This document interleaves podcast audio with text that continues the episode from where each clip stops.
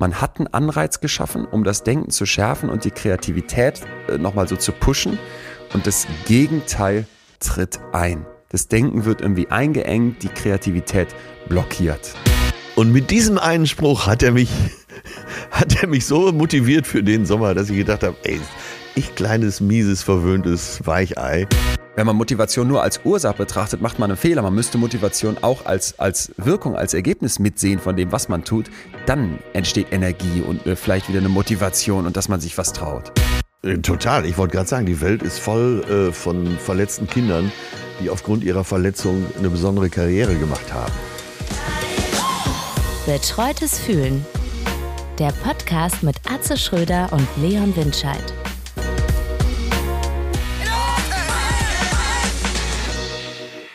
Leon, wie geht's dir heute Morgen? Atze, ich wollte gerade sagen, mor morgen ist hier zu unterstreichen, Montagmorgen, nicht so meine Zeit, muss ich einräumen. Ja, ich, aber du wolltest diese eine Stunde ich, eher, ne? scheiße, Es tut mir leid. Ich muss, ich muss da gleich nach Stuttgart fahren und da müssen wir zügig los, Ah, okay. pünktlich los.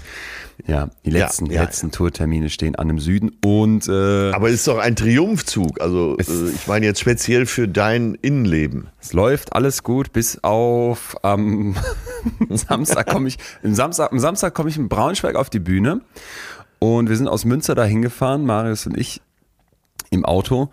Äh, Ach so, ja, ja. Seiner, alten, seiner relativ alten äh, Surferkarre. Und Natürlich. ich saß auf dem Beifahrersitz und habe mich auch nicht so wirklich mit allem beschäftigt gehabt während der Fahrt und so ein bisschen gedöst. Und dann waren wir da und ich dachte noch, wo ist eigentlich Braunschweig genau? Aber für den Münsteraner ist ja nahezu alles im Süden. Da habe ich gesagt, ach, ihr hier im Süden, ihr seid so drauf und so. Und Marius meinte dann halt zu mir, ey, was bist du für ein Idiot? Die, die zwei Frauen neben mir haben so, im Süden? Wo- Was ist denn Braunschweig im Süden? Und dachte ich, oha, ähm, ja, aber sonst läuft alles äh, wie ein, wie ein Triumphzug, wie du sagst. Äh, ja, äh, Braunschweig übrigens völlig unterschätzt. Ne? Völlig, völlig. Äh, Ja, Wahnsinn. das, äh, das, die Stadt hat so schöne Teile. Außerdem Heinrich der Löwe. Es gibt da Heinrich äh, der Löwe Museum. Da war ich mal, als ich zwei Tage in Braunschweig gespielt habe. Lohnt sich, lohnt sich. Aber wir schweifen ab. Ähm, also du fühlst dich richtig glücklich. Ich, ich bin ange, angeschossen noch. Ich war am Wochenende in Köln, dann noch am Samstag für eine Aufzeichnung mit dem WDR-Team Abdel, Abdel Karim kennenlernen dürfen. Und danach Ja. waren wir dann in Köln feiern mit den ganzen Solingern aus der Heimat. Und So. das war, äh, ja, ich, ich, ich habe ich hab mal wieder gemerkt, so eine echte, eine echte 90er Party oder so ein paar Karnevalslieder zwischendrin, das ist, das ist meins. Alles dieses Techno und Elektro, ach Mann, ey. Da stehe ich dann Nein, jetzt- und weiß nicht, wie ich, wie ich, wie ich cool, cool sein soll. Während wenn dann Maria, you've got to, und da weiß ich, ab da weiß ich den Text nicht mehr, aber habe trotzdem aus vollem Hals wieder mal mitgesungen. Alle, alle um mich herum auch. Es war einfach, es war einfach schön. Äh, also Blondie läuft bei euch schon im Bergischen unter Karnevalslied. Ja, Moment mal, wieso denn nicht? Also unter 90er Partymusik, aber eben kein Elektro, tz, tz, tz, wir müssen hier cool sein. Musik war das. Ja. Ja. Der bei Harry, mittlerweile auch schon 70. Mein Gott, ich hatte mal ein Bild von der in meinem Auto kleben. Im Auto. So ein großer Fan war ich früher von Blondie. Aber egal. Ähm, ey, verdammt, ich würde so gern noch zu dir auf Tour kommen und es hat sich alles gegen uns verschworen. Echt? Ich schaff's nicht. Ja, Ja, entweder manchmal. äh, bin ich im Manchmal Urlaub, hab selber einen. Job und wie es manchmal so ist. Äh, ja. So, so hart kann das Leben sein. Und geht denn die Tour damit zu Ende? Die Tour geht zu Ende, ja. Die Tour Zusatztermine Derniere in, Derniere in Düsseldorf. Das sind ja jetzt schon Zusatztermine. Wir haben ja, Ja, gesehen, ja. dass letztes Jahr war ja quasi alles voll und dann haben wir ja gesagt, wir machen jetzt noch einmal einen Block. Ich habe Aber gedacht, nochmal verlängern und Nee, nochmal bin, verlängern. ich, bin jetzt, ich bin jetzt diese Woche zum dritten Mal in München. Es ist zum dritten Mal ausverkauft, aber jetzt ein viertes Mal? Nee, ich komme dann irgendwann, mache ich eine neue Tour. Aber jetzt erstmal ist dann Schluss im, im Mai. ja. Ja. gibt schon Ideen. Es, ey, ich sammle hier so viel Atze. Und es ist ein bisschen, ist ein bisschen gemein, weil die Leute kommen dann manchmal zu mir nach der Tour und sagen, Leon, ähm, ich kannte manche Sachen schon aus dem Podcast. Die sagen dann, das Ja. fanden sie schön, das dann auch mal live zu sehen. Dann sage ich, das kann ich gut nachvollziehen. Und dann sage ich, es ist mir auch wichtig, diese Filetstücke, die besten Sachen, die wir hier so haben und sammeln, dass die auch dann natürlich auf die Bühne kommen, weil die Forschung gibt ja jetzt auch nicht jeden Tag dann ne, irgendwie nochmal ganz tolle, ganz neue Einsichten. So. Und für das neue Programm sammle ich jetzt schon die ganze Zeit und ich streue hier auch hier und da schon immer was ein. Aber ich behalte mir gerade auch so heißen Scheiß zurück. Da freue ich, freue ich mich so sehr, wenn ich den irgendwann in ein Programm gieße. Ja, Wahnsinn. Also was man da zum Teil noch findet, wo du so denkst, okay, wieso hat mir das, wieso hat mir das keiner vorher gesagt? Und das ist halt immer so, das ist dann eigentlich der liebste Teil an meinem Job, dieses Gold-Nuggets suchen. Wollte ich gerade sagen, finden, ne? die, ähm, das ist doch so ja, schön. Total. Total. immer wieder Neues entdeckt. Gerade für dich, du bist ja eh jeder, ich heb ja schon jeden Deckel hoch, aber du drehst ihn dann nochmal dreimal in der Sonne. Ja. Ja. Wie war, wie war's denn bei dir? Wochenende hinter dir? Du klingst auch nach Montagmorgen, aber bist gut drauf? Ja, total. Ganz ruhig, ganz bewusst ruhig gemacht, weil ansonsten war ja so viel los die letzten Wochen und äh, den Ballschirm flach gehalten, war ja gutes Wetter, immer um die Alster. Und ja, sehr, sehr glücklich. Und, aber so richtig tief, äh, so eine tiefe Zufriedenheit. Ähm, ich bin so glücklich mit dem Buch und die Reaktionen, die kommen. Und wollte ich gerade sagen. ja, jetzt haben sich gerade noch, oder gerade heute Morgen hat sich jemand aus der Familie gemeldet, äh, die Tochter eines Cousins, die über das Buch Dinge erfahren hat, die ihre Eltern ihr so noch nicht erzählt haben. Und äh, aus Scham anscheinend. Ich bin, äh, habe heute Morgen schon so ein bisschen hin und her geschrieben und treffe mich auch morgen mit der, äh, weil die hier in Hamburg arbeitet. Ja, Wahnsinn. Also und auch in den Redaktionen der verschiedenen äh, Fernsehsender. Ja. Ähm, da gibt's ja viele betreute Fans, aber jetzt mit dem Buch ist nochmal so, dass äh, wenn man etwas zu früh dann äh, in der Produktion sitzt, dann kommen sie auch wirklich in die Garderobe und wollen sich nochmal übers Buch unterhalten und so. Ich bin so, Geil. so glücklich damit. Geil. Echt. Ja. Auch aus der, auch aus der Familie Winscheid gab es Rückmeldungen. Vater hat es schon gelesen, Mutter irgendwie angefangen. Kann man, kann man so weglesen, ist unterhaltsam, hieß es. Wäre, wäre sehr interessant, vor allem wenn man dich jetzt von hier so ein bisschen kennt, äh, das dann nochmal so zu sehen. Also, ja, geil. Dann sind wir doch hier, sind wir doch set and done für eine geile Woche, oder nicht? Ja, total. Ich äh, freue mich so richtig auf das, was diese Woche wieder passiert. Obwohl ich, kennst du das, dass du so viele Termine hast, dass du gar nicht weißt, was in den nächsten drei Tagen alles so auf dem Plan steht?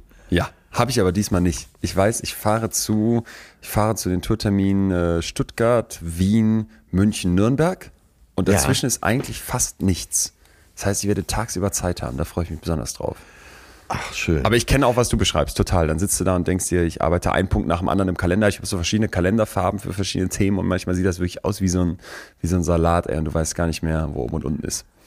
Dann habe ich, äh, und damit möchte ich jetzt nicht ins Thema einsteigen, aber das Zitat, was ich gefunden habe am Wochenende und was mich so beschäftigt hat beim Spazierengehen, ist so geil, dass ich dir das jetzt schon sagen muss. Unterarm ist freigelegt fürs neue Tattoo. Jeder Ort, an dem man nicht sein möchte, Ja. ist ein Gefängnis. Von? Ayan Brahm, das ist ein ziemlich hochrangiger buddhistischer Mönch, der aber gebürtiger Brite ist und glaube ich zunächst in London aufwuchs und dann ähm, ja dann so in den fernen Osten gegangen ist und mittlerweile hohe Ämter bekleidet. Wie kamst du jetzt drauf? Also was hat dich da so gecatcht? Äh, ich weiß gar nicht, wo ich den gefunden habe, aber ich, das kann sogar sein, dass ich den im Süddeutschen Magazin gefunden habe. Aber ich bin mir nicht sicher. Was ein geiler Gedanke, oder? Jeder Ja. Ort, an dem man nicht sein möchte, ist ein Gefängnis. Ja. Ja. Hammer. Ähm, ja, und kennst du dieses Umherwandeln und Ja. über ein Zitat fast den ganzen Tag nachdenken? zu gut. Zu gut. Das tatst du da. Was wäre denn für dich so ein Ort, an dem du mal nicht sein wolltest, der dann so ein Äh, die Schule. war? Ach, echt? Die Schule habe ich immer genauso empfunden. Ach. Also zumindest ab dem Tag, als die Lehrerin mich vor der ganzen Klasse vorgeführt hat. Leider war das schon in der Grundschule. Ja. Und ich genieße tatsächlich äh, so die Freiheit, die ich mir vielleicht sogar über meinen Job auch geschaffen habe. Und äh, das, jetzt kommt das wieder, das Übliche, das Versorgtsein. Ja. Zumindest das Vermeintliche. Ähm, dass mir das die Freiheit verschafft, überwiegend da zu sein, wo ich auch wirklich sein möchte. Okay. Ja, guck. Ne? Und manchmal hat man ja so Sachzwänge, die einen dazu zwingen, irgendwo, sei es in der Talkshow äh, oder in, äh, beim Arzttermin, irgendwo zu sitzen, wo man nicht zwingend sein möchte. Und ja, da fühle ich mich schon sehr eingeengt. Guck. Ja, also ich liebe Zitate. Ich weiß nicht, ob wir heute wieder welche dabei haben. Das Thema bietet ja eigentlich an, von einem äh, Zitat, von einem Chakra-Spruch zum nächsten zu, zu gehen. Ja, Aber ich ja. glaube, Aber ich habe nicht nur Chaka heute, ich Nee, habe nee. auch äh, Seneca wieder dabei. Sehr gut. Und nicht nur das, wir haben auch ganz viel Forschung dabei. Wir reden über Motivation und vor allem die Herausforderung, sich selber zu motivieren. Wenn man irgendwie seine Sachen so machen möchte, wenn man versucht, im Leben vorwärts zu kommen, dann äh, Ja. kennt das ja, glaube ich, jeder von uns, dass man sich bei manchen Zielen so total angeregt und inspiriert fühlt. Bei anderen sitzt du da eher und bist ängstlich, zurückhaltend, vielleicht auch gelangweilt. Ne? Manche Sachen gehst du so richtig mit Enthusiasmus an, mit voller Power. Und dann auf dem halben Weg lässt der ganze Dampf nach und du sitzt da und denkst dir, wie soll ich das noch packen? Also so diese grundsätzliche Frage, vielleicht passt es auch ganz gut zur Schule, die du gerade angesprochen hast. Wie schaffe ich es, motiviert zu sein, motiviert zu bleiben? Die wollen wir heute angehen und ich habe da eine Szene erlebt am Samstag eben in Köln. Wie hieß die Straße? Ja. Es war in der Nähe vom, vom, vom Buhmann und da gab es eine Pizzeria, die äh, also die wurde mir angekündigt als, ja Leon, äh, besoffen schmeckt das da total gut. Und ich dachte schon, oh Gott, das Wenn da- Und wie hat's das geschmeckt? Jetzt, es war total scheiße. Wenn das jetzt das so. Kriterium ist, und jetzt will ich mir nicht vorwerfen lassen, ich hätte vorher nicht genug Kölsch getrunken, sondern ich aß diese Pizza und dachte, und das fand ich nämlich, das habe ich mir schon öfter gestellt, diese Frage, wenn du eine Pizzabude betreibst, und die war hochfrequentiert, ne, und es war jetzt auch nicht Ja, billig, also ja. die kostete 11,90 Euro, diese Pizza. Nein! Doch.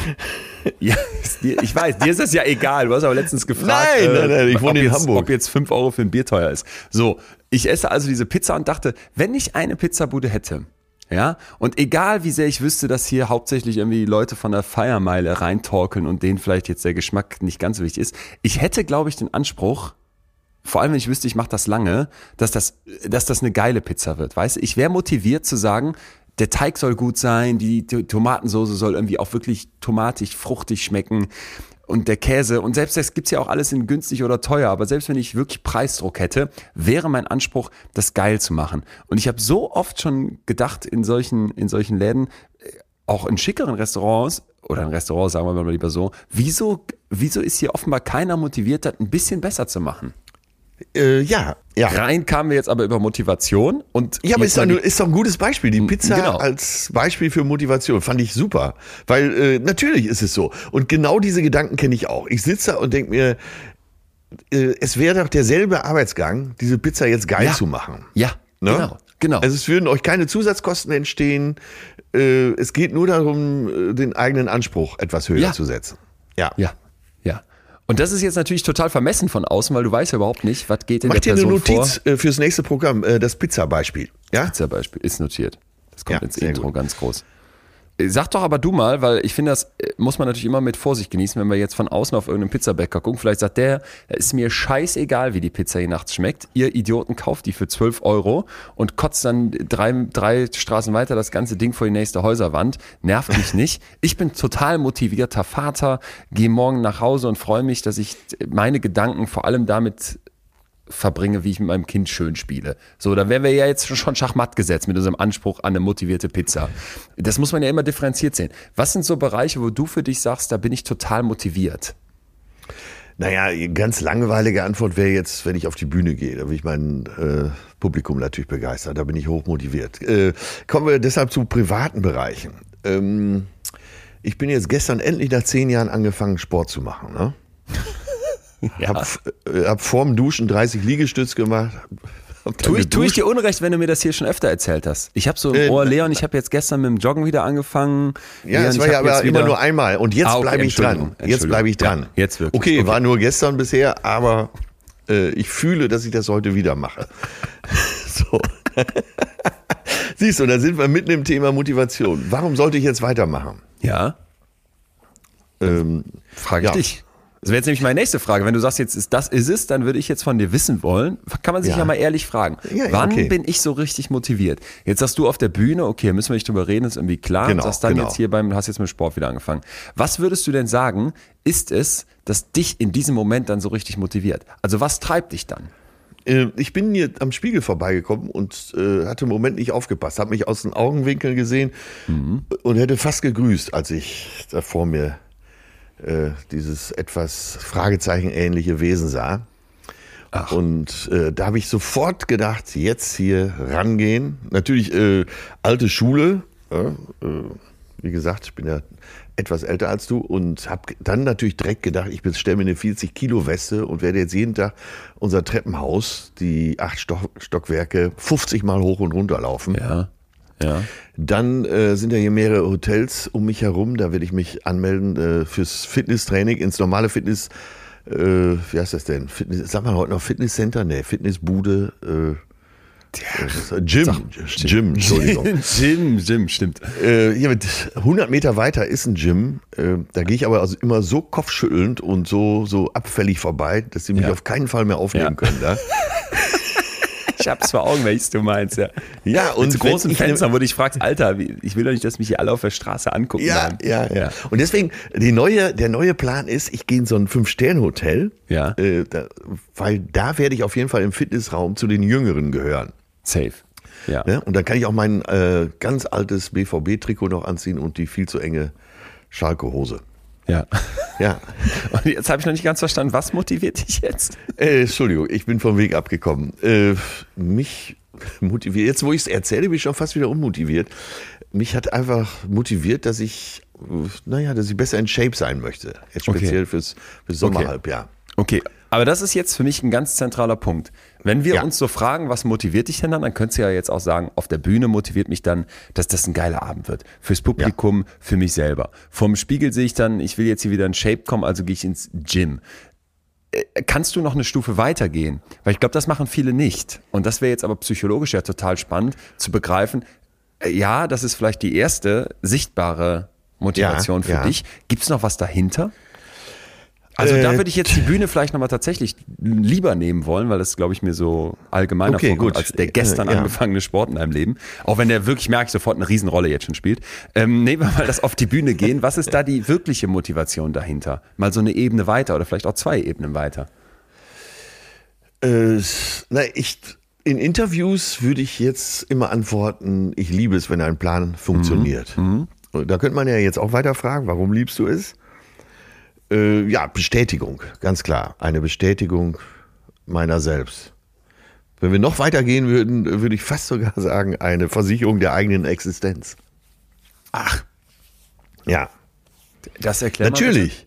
Also- äh, mit, mit, mit allem, was wir tun, äh, wo wir eben auch Response kriegen, wo wir Ja. äh, Zuspruch kriegen, wo wir Rückmeldung kriegen, vermute ich als alter Philosoph, dass es Ja. darum geht und dass wir uns unsere Existenz versichern. Weil wenn das passiert, dass du eine Rückmeldung kriegst und vielleicht sogar einen Applaus oder so eine super positive Bestätigung, Ja.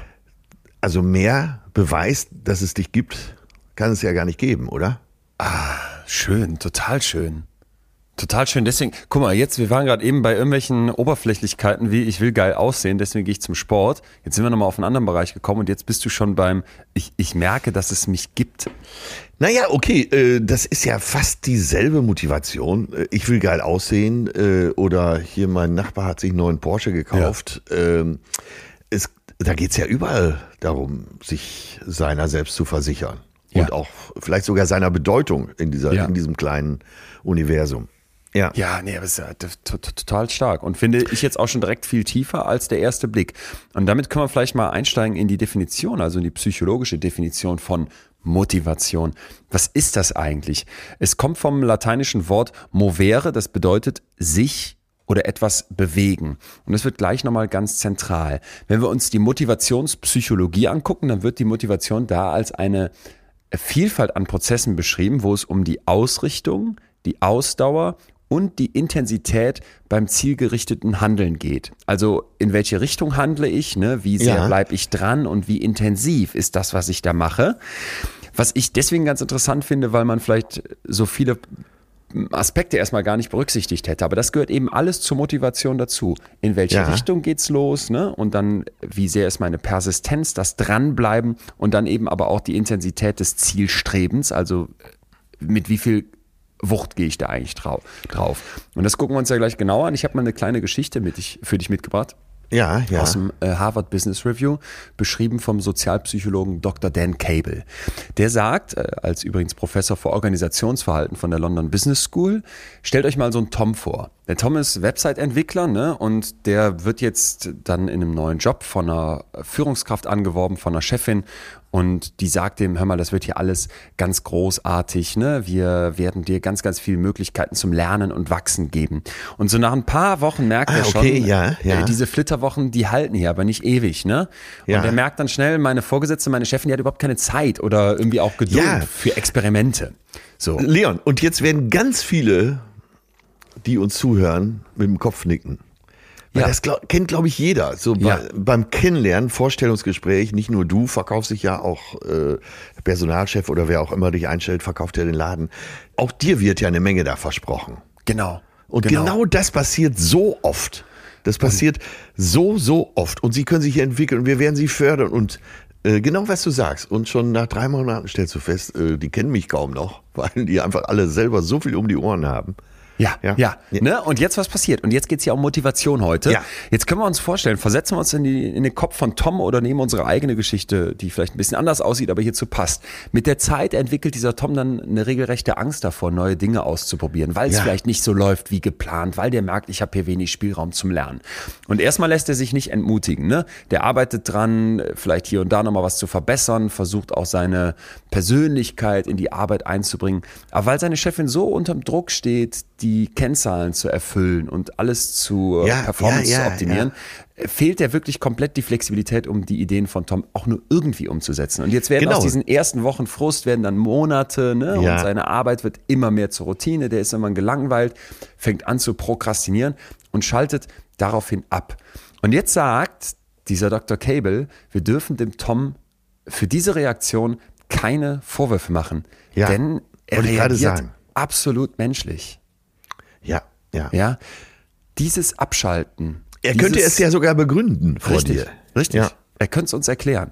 Und dieses Abschalten, dieses Ich verliere jetzt meine Motivation, Ja. ist ein Signal von meinem Organismus, dass ich für was Besseres bestimmt bin, für was anderes. Ich sollte weiter forschen, weiter lernen, weiter versuchen zu verstehen, was mich hier ausmacht, was ich einbringen könnte. Ja. Und wir haben gerade eben gesagt, Motivation kommt vom Movere, bewegen. Und darum geht's. Um an den Kern des Problems der Motivation vorzudringen, müssen wir begreifen, dass wir Menschen uns motiviert fühlen wollen. Dass wir in den Dingen, die wir tun, einen Sinn sehen wollen. Das ist Ja. Teil unseres Menschseins. Ne? Wir bewegen uns, wir sind in Bewegung, wir wollen Dinge anstoßen. Und jetzt mal zur Hirnforschung, hochinteressant. Da Ja. habe ich den Vergleich gefunden, dass wir unseren Kopf begreifen sollten wie eine Suchmaschine, der die ganze Zeit so nach natürlichen Impulsen zum Lernen von neuen Fähigkeiten sucht. Ne? Der will Ja. herausfordernde, aber eben auch sinnvolle Aufgaben lösen. Und wenn wir diesem Drang nachgehen, dann erhalten wir einen Schub von Dopamin. Belohnungsgefühl, ne, fühlt sich toll an, fühlt sich gut an, also Neurotransmitter der, und das zeigt sich in immer wieder neuen Studien, gerade auch mit Tieren kannst du das in krassen Experimenten zeigen, massiv mit Motivation und so diesem Dranbleiben, diesem sich einen Push geben in Verbindung gebracht wird. Jetzt gibt's aber doch eine äußere Motivation und eine innere Mo Motivation. Also du, es könnte ja sein, dass du äh, bestimmte Ziele erreichst, dadurch verdienst du mehr Geld oder kriegst mehr Macht. Ja. Und du sprachst gerade vom Sinn, das wäre ja eine innere Motivation, oder? Ja, da, da sprichst du zwei Termini an, die äh, dann in der Psychologie intrinsische und extrinsische Motivation heißen. Ah, okay. Mhm. Wovon ich wette, dass das viele schon mal gehört haben. Aber pass auf, ich habe für dich eine kleine Geschichte mitgebracht, das Candle Problem, wo du also es ist wirklich Augen öffnet, wo du dran checkst, was der Unterschied ist. Pass auf, das Kerzenproblem ist so ein typisches Ding aus dem Vorstellungsgespräch. Du Ja. kriegst eine Kiste hingestellt, so ein kleines Pappschächtelchen mit ähm, Heftzwecken drin. Ne? Ja. Und dann hast du eine Kerze, so eine Stabkerze, wie du die irgendwie in einen Kerzenständer stecken könntest und eine Packung Streichhölzer mit Streichhölzern drin. Ja. Aufgabe für dich jetzt im Vorstellungsgespräch, lieber Atze, ist in diesem Brain Teaser, weil du bist doch so ein smarter Typ, schaffe es, dass die Kerze an die Wand kommt, also dass die Kerze irgendwie an der Wand hält und dort dann leuchtet, brennt. Wie machst Ja. du das? Äh, bin ich jetzt überfragt? Ich, Also, du äh, kennst das nicht. Nee. Ah, sehr gut. Okay, perfekt. Dann pass auf, wenn es dir jetzt gehen würde wie den meisten, würdest du wahrscheinlich irgendwie anfangen, so Sachen auszuprobieren. Ne? Bist ja neugierig, bist umtriebig. Dann würdest du vielleicht erstmal sagen, ähm, keine Ahnung, ich versuche irgendwie die Streichhölzer in die Wand zu rammen, was nicht geht. Ja, ich, ja, äh, ich versuche vielleicht die Kerze unten oder an der Seite den Wachs schmelzen zu lassen, dass die dann an der Wand mit dem feuchten Wachs hält. Geht Wäre jetzt auch meine erste Idee gewesen. Ja, die Leute versuchen das immer und immer äh, wieder mit verschiedensten Methoden und übersehen dabei eine Sache. Das ganze Ding wurde 1945 schon vom Psychologen Karl Dunker erfunden und das ist jetzt im Prinzip so, dass du etwas überwinden musst, was erstmal in vielen Köpfen ist, und zwar die sogenannte Functional Fixedness. Die Also, okay, du bist nur auf die Gebundenheit. Funktion fixiert, ja, oder? Genau Ja. das, genau das. Und zwar, so nach fünf bis zehn Minuten kommen die meisten Leute nämlich auf die Lösung, indem sie diese Functional Fixedness überwinden. Ja. Du siehst diese Gegenstände, die da vor dir liegen und denkst, naja, die Kerze ist halt die Kerze, die Heftzwecken brauche ich, um irgendwie was an der Wand festzumachen, die Streichhölzer brauche ich, um Ja, das Ding dann ja. anzuzünden. Und übersiehst dabei, dass die Schachtel der Heftzwecken doch das perfekte Podest wäre, um die Kerze draufzustellen. Das Okay. heißt, in dem Moment, wo dein Hirn greift, das ist ja nicht nur eine Schachtel, das könnte ja auch noch mehr sein, schüttest du die Heftzwecken aus, nimmst drei, vier Stück davon, äh, nagelst damit quasi diese Pappschachtel an die Wand, stellst die Kerze rein und plötzlich brennt die Kerze an der Wand. Und darauf kommen die Leute. Ja, ne? ja, so. ja. Jetzt pass auf, Also Motivation. man sitzt davor, braucht ein paar Minuten. Du brauchst ein paar und, Minuten. Und verabschiedet sich dann, sagen wir, vom direkten Ziel, sondern denkt Richtig. diesen Umweg. Richtig. Also wenn ich ganz blöd bist, Chris hat gepackt, ne? Ja, so. ja. Und jetzt pass auf. Jetzt geht's um Motivation und da kommt Sam Glucksberg ins Spiel. Das ist ein äh, Professor von der Princeton University in den USA. Und der zeigt jetzt die Macht von dem, was du gerade beschrieben hast, verschiedenen Formen von Motivatoren in unserem Leben. Der holt sich die Leute ran, Versuchspersonen, so wie dich und mich jetzt, und sagt, pass mal auf, ich werde eure Zeit messen. Ja, wie schnell könnt ihr denn das Candle Problem lösen? Und jetzt sagt er einer Gruppe, ich werde eure Zeit messen, um so eine Norm zu bekommen. Ne? Wie lange brauchen die Leute typischerweise? um Ja. so ein Problem zu lösen. Der zweiten Gruppe sagt er jetzt, pass mal auf, wenn ihr hier zu den 25% schnellsten gehört, dann kriegt ihr 5 Dollar. Ja, also wenn du zu den 25% Besten Ja, gehörst, ja. kriegst du Geld als Belohnung. Ein zusätzlicher ich Motivator. Achtung, noch eine Schippe drauf. Wenn Ja. du der schnellste von allen hier heute bist, kriegst du 20 Dollar. Und ich habe, es konnte ich jetzt nicht genau prüfen, die äh, Quelle, aber so ungefähr wird es ja wahrscheinlich in die richtige Richtung gehen, gelesen, dass diese äh, Geldbeträge heute, wenn man es um die Inflation korrigiert, 45 Dollar und 179 Dollar entsprechen. Also die waren schon motiviert damals in den 60er Jahren, da jetzt richtig Gas zu geben. Pass auf, was passiert jetzt? Wie viel schneller löste die Gruppe, der man das Geld anbietet, das Problem? Wie viel besser sind die? Ja, komm, sagen wir die doppelte Zeit. Also sind Äh, also die halbe Zeit. statt 10 Minuten brauchen die 5 Doppelt Minuten. so schnell. Sozusagen. Doppelt so schnell. Mhm. Ja. Äh, Dein erster Versprecher war richtig. Die sind viel langsamer. Nee. Die Belohnten, die, die besonders motiviert werden, brauchen im Durchschnitt dreieinhalb Minuten länger. Dreieinhalb Minuten länger. Weil die noch sich Ja, pass mehr, auf. Ne? Ja. So wie du jetzt davor sitzt, sagt man ja sofort, es ergibt keinen Sinn, weil wir haben ja alle gelernt, wenn ich Leute motiviere, dann, wenn ich die irgendwie belohne, wenn ich denen Boni Ja, gebe ja. oder Provision oder wenn ich Kindern mit guten Schulnoten sage, pass mal auf, du kriegst noch eine Tafel Schokolade oben drauf, wenn du jetzt eine Eins nach Hause bringst, dass die dann, dass sie dann mehr liefern. Schaffe ich also Anreize, funktioniert das Ganze. Aber das ist hier nicht passiert. Man hat einen Anreiz geschaffen, um das Denken zu schärfen und die Kreativität äh, nochmal so zu pushen. Ja. Und das Gegenteil tritt ein. Das Denken wird irgendwie eingeengt, die Kreativität blockiert. Und bevor ich dir dazu mehr erkläre, vielleicht erstmal, weil ich glaube, obwohl uns das erstmal so vorkommt, als könnte das gar nicht sein, wir haben Ja. es doch selber schon mal erlebt, oder nicht? Hast du das Ja, nicht schon mal ja, erlebt? ja, ja. Also ich, äh, ich habe es mir jetzt gerade so vorgestellt. Ich sitze davor so und dann, das heißt ja, du bist noch mehr fokussiert auf das, was du, auf die Funktion der einzelnen Dinge, die du Ja. vorfindest. Ne? Ja. Und machst eben nicht diese drei Schritte zurück, um den Wald als Ganzes zu sehen. Ja. Ne? Und Mhm. auch so im, im eigenen Leben, vielleicht auch gerade als Kind, wenn du merkst, dafür werde ich jetzt belohnt, das macht doch was mit einem. Und macht das wirklich etwas mit dir im positiven Sinne oder merkst Aber du es nicht, wäre ja, ah, ist ja okay. eben der typische äußere Anreiz, über den wir sprechen. Ne? Äh, Absolut richtig. Ja. Ja. ja. Und ich finde, wenn man sich das mal so vor Augen führt, dann hat man jetzt etwas verstanden, was wir in der Psychologie Undermining-Effekt nennen. Es wird die Motivation untergraben. Und ich finde Ja. das so fatal, dass wir es nicht auf dem Radar haben, weil du hast ja gerade eben auch gesagt, Candle-Problem nie gehört, ne? Oder äh, ich habe vielleicht auch von dieser Studie noch nie gehört, weil das immer und immer wieder repliziert werden konnte. Also es ist jetzt nicht einfach hier mal einmal passiert, sondern es gibt es in Ja. verschiedensten Setups. Und jetzt guck dir mal an, wie unsere Welt funktioniert. Zucker, Ja. Brot und Peitsche, ne? Das ist immer so, dass so die Idee da ist, ja, wir geben den Mitarbeitern ein bisschen mehr Geld oder wir müssen das Ja, irgendwie ja, ja, genau. incentivieren. Dann nehmen wir jetzt nicht mehr Geld, weil das haben wir schon verstanden, Geld ist out, jetzt nehmen wir uns andere Sachen. Ja, wir haben jetzt hier für euch im Startup eine Obsttheke hingebaut, ihr kriegt zwar nur Mindestlohn, aber esst doch bitte das Obst und da drüben steht ein Kicker, haha. Und du denkst dir so, ey, wie dumm ist das, ne? Und dieses Belohnen, Strafen, das funktioniert nicht. Und da habe ich, jetzt habe ich ein Zitat gefunden äh, von Barry Schwartz, einem großen Sozialtheoretiker, der gesagt hat, Geld, und das verstehe ich jetzt mal als Belohnung, ist kein natürlicher Teil von irgendwas, das wir tun. Es ist kein Teil von Medizin ausüben. Ne? Die Leute oder das, was das Natürliche an Medizin ausmacht, ist, dass man Menschen heilen möchte. Für Ja. irgendwas bezahlt zu werden, ist im Grunde unnatürlich. Und das gilt genauso für die Juristerei, wie auch Kindergärtner sein, wie auch äh, als Lehrerin arbeiten oder als Tischler. Ja, was passiert, wenn Geld ins Spiel kommt? Es disconnected, es trennt die Leute von dem ehrlichen, eigentlichen Punkt, den sie mit ihrer Tätigkeit erreichen wollen.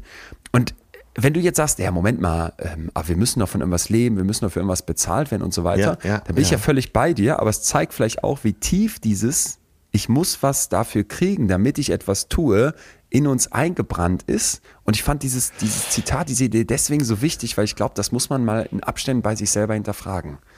Ja, vor allen Dingen äh, ist es ja nicht nur bei denen, die das Geld geben, so etabliert, dieses Denken, sondern auch die das Geld nehmen. Ja, ja, ja. Ähm, ne, das muss man, glaube ich, bei diesem Beispiel immer noch mal unterstreichen. Das, also hier bei uns um die Ecke ist so eine Großbaustelle, wo, ja, sagen wir mal, so eigentlich ganz Osteuropa gerade vertreten ist. Und den brauchst du nicht mit, äh, mit Blumen und äh, Obst und Kicker hier kommen. Gib den Zehner mehr die Stunde und die arbeiten nachts durch.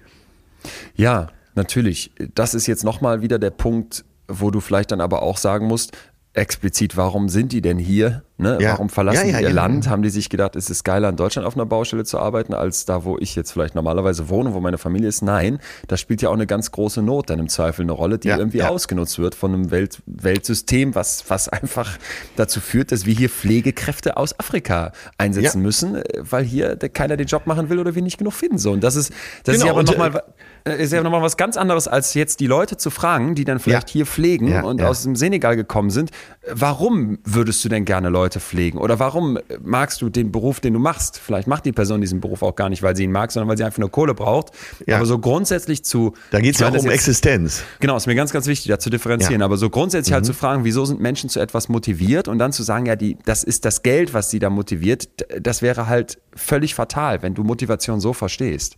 Ja, Darauf ja, wollte ja. ich hinaus, ne? Ja, ja, äh, aber mir war eben auch wichtig, dass wir das nochmal ganz klar rausstreichen. Ja. Ne? Ja. Ja, wenn es um, ums Überleben, wenn es um die Existenz geht, äh, da geht es ja nicht um ein Belohnungssystem, sondern Nein, genau, genau. um, du eine, um eine Sicherung. Ja. Ja, du brauchst Essen, eine Bude und die musst du irgendwie bezahlen. Total. Frage ich dich aber, was motiviert dich im Leben? Muss ich mich anders nähern? Und da Ja. hast du ja gerade schon gesagt, es gibt innere und äußere Motivationsformen. Das ist so eine ganz grundlegende Sache. Intrinsische Motivation meint, dass du etwas tust, um der Sache selbst willen. Ne? Ja, ja. Du hast ein in dir liegendes Interesse, das zu tun. Da braucht es keinen Anreiz von außen. Ja, der Sinn sozusagen. Freude daran zu spüren. Ja, genau. Und Die dann die Sinnhaftigkeit. Mhm. und dann die extrinsische Motivation als andere Seite, da wäre dann zum Beispiel die materielle Belohnung da oder die Angst vor Bestrafung ne? oder vor Ja, Überwachung ja. oder auch soziale Bewertung. Ich möchte gut dastehen, ich möchte mich nicht schämen.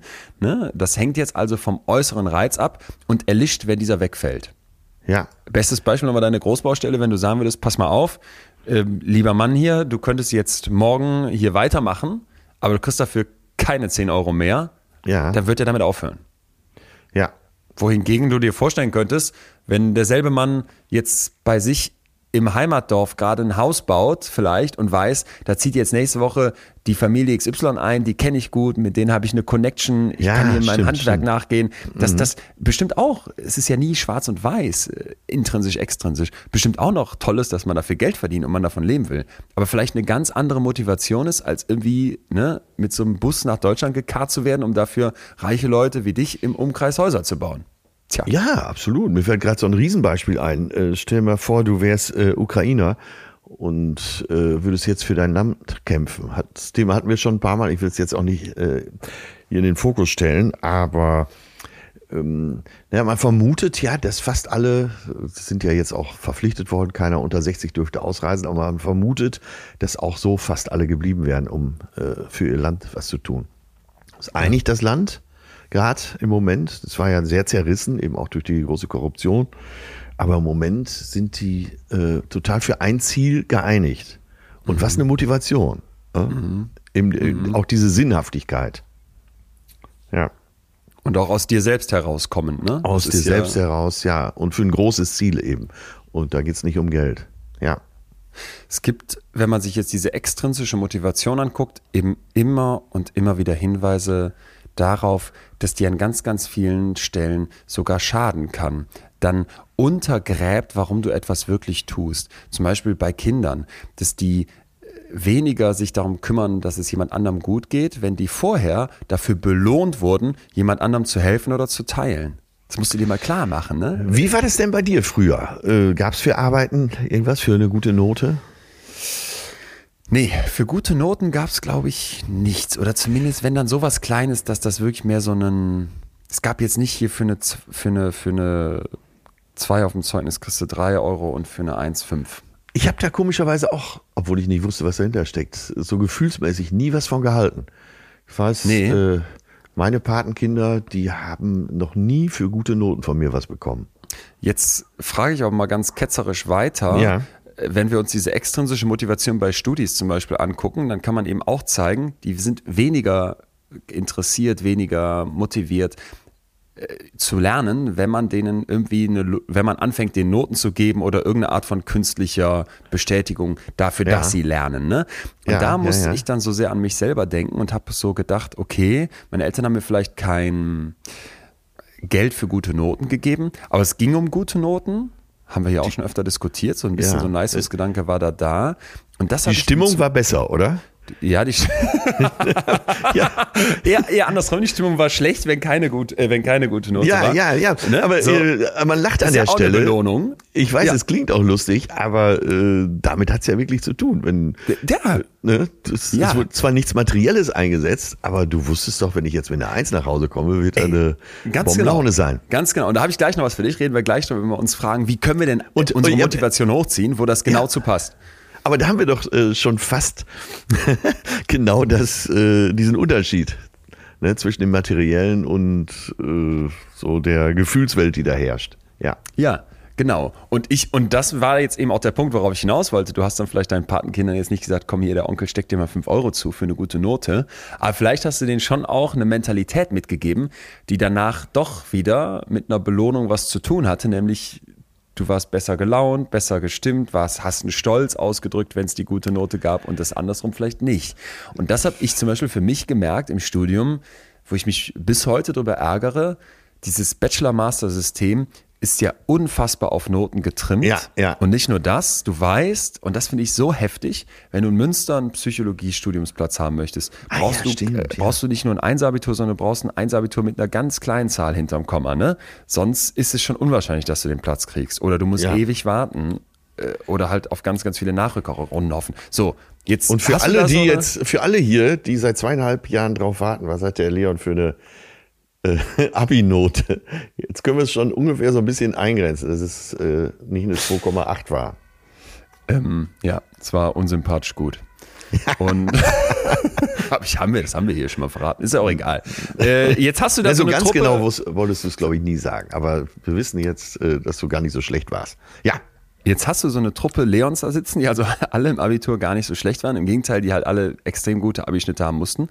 Und jetzt machst du, das ist jetzt hier nicht nur beim Psychologiestudium so, das gilt grundsätzlich, diesen Leuten nochmal Druck, pass mal auf, wenn du hier in der Stadt bleiben willst für den Master, musst du jetzt aber auch im Bachelor wieder eine Eins ja. vorm Komma, also eine Eins haben vorne, ne? Und ey, ja. das ist doch irre.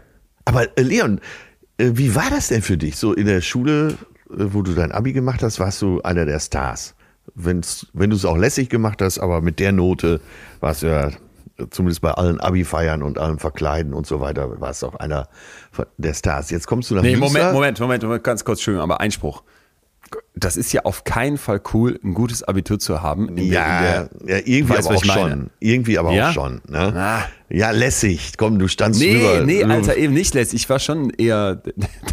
nee, dann habe ich es noch nicht richtig ausgedrückt. Äh, äh, an der Stelle hattest du eine Sicherheit. So, ich bin ja auf jeden Fall okay. schon mal gut. Ich habe ja, hier okay. ein gutes Abi. Stimmt. Natürlich, ja, nee, klar. Ach, okay, du hast 2-1, macht ja nichts. Komm, ne? wird auch ja, gut. Verstehe. So, jetzt kommst du nach Münster und studierst und weißt, alle anderen, die mit hier studieren, ja. sind genauso ja. gut. Ja. Was war das für ein Gefühl? Ja, ich weiß nämlich noch, dass ich dann gedacht habe, du kannst ja die Sachen aus der Schule und plötzlich fliegst du immer wieder auf die Schnauze. Ich weiß, in der ersten Klausur saß ich da und ich hatte dafür gelernt wie fürs Abitur und dachte, das wird, würde jetzt hier laufen, lief ja im Abitur auch. No way. Du musstest plötzlich so detailliert die Sachen beschreiben. Ich musste, habe dann gemerkt nach dieser ersten Klausur, die auch wirklich keine gute Note ergeben hat, ich hätte noch viel, viel krasser diese ganzen Folien wirklich auswendig lernen sollen. Und dann, und das war immer eine Diskussion, ein großer Streit auch zwischen den Professorinnen und Professoren und uns Studis, weil so halt dieses Thema, ja. das, ey, wie, wie detailliert wollt ihr das von uns wissen? Wieso fragt ihr so einen Quatsch ab? Wieso macht ihr eine Folie mit tausend Infos voll, um ja. die dann in der Klausur abzufangen? Und dann haben die uns zum Teil auch ganz ehrlich gesagt, passen Sie auf, die Noten, die wir hier vergeben, müssen differenzieren. Wir müssen, unter, wir müssen es schaffen, dass hier eine Range entsteht. Es muss ja, besonders ja. gute, besonders schlechte und ein großes Mittelfeld geben. Wenn wir Ihnen normale Fragen stellen, liefern Sie Streber hier alle, so haben Sie es nicht gesagt, aber so war die Message, so krass ab, dass Sie alle 1-0 bekommen. So, und jetzt und aber wieder. das klar, ganz kurz, ja. da wurde, wurde, mir eine Sache klar, Atze, die ja. mich so sehr in diesem Bildungssystem nervt. Du wirst ab, ab, der, ab, ab zehn Jahren wirst du in unterschiedliche Schulsysteme gesteckt. Und meine Mutter war jahrzehntelang an der Hauptschule. Das heißt, da hat die Kinder sitzen, die mit 10, 11 gesagt bekommen haben, du gehst auf die Hauptschule und das ja. heißt in Solingen eigentlich keine Perspektive. Während andere Kinder wie ich, aus welchen Gründen auch immer das Glück hatten, gesagt zu be bekommen zu haben, du gehst aufs Gymnasium. Und dann sagst du in diesem Alter dem Kind, hier ist jetzt schon mal dein Weg massiv vorbestimmt. Und wenn du dann noch ja. wie ich es irgendwie vom Umfeld mitgegeben bekommen hast, dass du Wissen in deine Birne klopfst, das dann für die Klausur aufs Blatt kotzt und eigentlich völlig egal ist, ob du da wirklich motiviert zu bist, ob du da wirklich Lust zu hast ja, und so ja, weiter, sondern eigentlich das nur zählt, dann wirst du belohnt mit einem guten Abitur und darfst dann an eine Uni gehen, wo das passiert, was ich gerade beschrieben habe. Was, was ist das Ergebnis? Du wirst bei uns nicht Psychologin oder Arzt, wenn du die, die, das größte Menschenkenntnis mitbringst oder die größte Motivation, sondern wenn du ein scheiß Einser-Abitur machst. Und das finde ich so fatal. Wenn du besonders gut lernen so kannst. Ja. ja, wenn du auf eine Art, das ist ja wichtig, ja, wenn du ja, auf eine Art gut lernen kannst, die dieses System pusht. Und das macht mich fertig, ne? Weil ich bin so ein Freund davon, dass wir sagen, klar, jemand, der in der Schule bewiesen hat, der kann ein Einser-Abitur hinlegen. Der ist vielleicht eher in der Lage, sehr, diese ganz komplexen Sachen da, die es zum Teil im Psychologiestudium braucht, zu, zu beherrschen. Aber ich sage ganz bewusst eher. Das heißt ja nicht, dass andere das nicht auch können. Und vor allem heißt das nicht, dass jemand, der das vielleicht mit 17, 18 im Abi nicht konnte, das mit Mitte 20 wieder könnte. Klar, ich weiß, da gibt's Wartezeiten und so weiter. Aber ich würde mir so, so wünschen, dass unser Bildungssystem da anfängt, anders drauf zu gucken, weil ich bin mit Scheuklappen durchs Studium gegangen, auf einer Schmalspur. Ich wusste, ich klopp mir jetzt dieses Wissen hier über Entwicklungspsychologie in die Birne, das hat mich nämlich zum Beispiel nie interessiert, kotzt das für die Klausur aufs Blatt und gehe dann weiter. Habe ich eine gute Note, habe ich am Ende auch geschafft, als ich das System verstanden hatte und durfte dann in Münster auch den Master machen. Aber ob mich das jetzt wirklich interessiert oder ob ich verstanden hätte, ey, du lernst hier jetzt nicht wirklich für die Klausur, sondern du willst ein guter Psychologe werden, darum ging es nicht. Und das ist so dumm.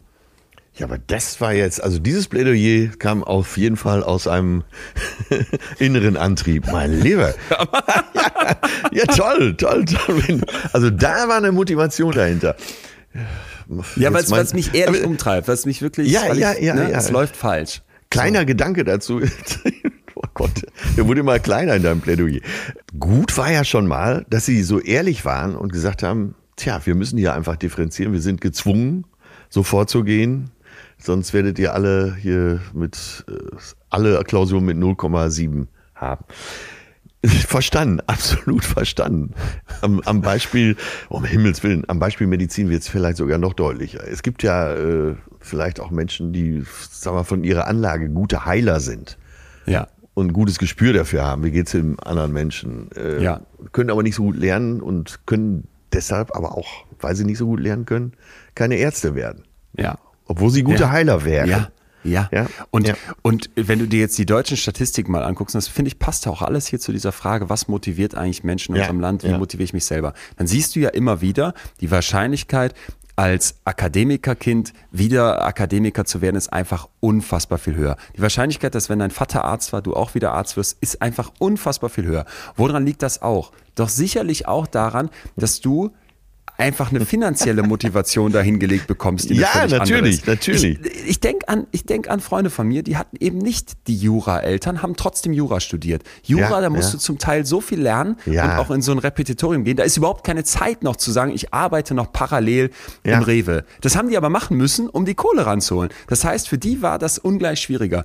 Und ich denke mir jetzt jedes Mal den Satz von Hagen Räther, der so wunderschön gesagt hat, in unserem Land wird immer so getan, als wären die Sozialschwachen das Problem. Ja, und dann genau. sagt er, die genau. Sozialschwachen müssten aber eigentlich Finanzschwache heißen, weil oft sind die Sozialschwachen total sozial stark. Sie Ja, sind nur finanziell ja. schwach und oft Ja, sind die. Finanzstarken total sozial schwach und totale Assis. Und das denke ich oft, ne? das denke ich ganz oft so, ey, du bist ein Assi, aber du bist jetzt hier Jurist. Toll. Ja, weil es dir einfach hingelegt wurde. Du bist totaler, ein totaler zwischenmenschlicher Vollspack, aber du wirst jetzt Arzt. Das geht doch nicht. Ja. Äh, mein Gott, wie du abgehst, herrlich. Äh, Leider habe ich jetzt den inneren Antrieb, äh, den Komiker rauszulassen. Für einen Moment. Also trink einen Schluck los. Wasser. Ja. Leon, du kommst aus Solingen, du hattest eigentlich auch nie eine Chance.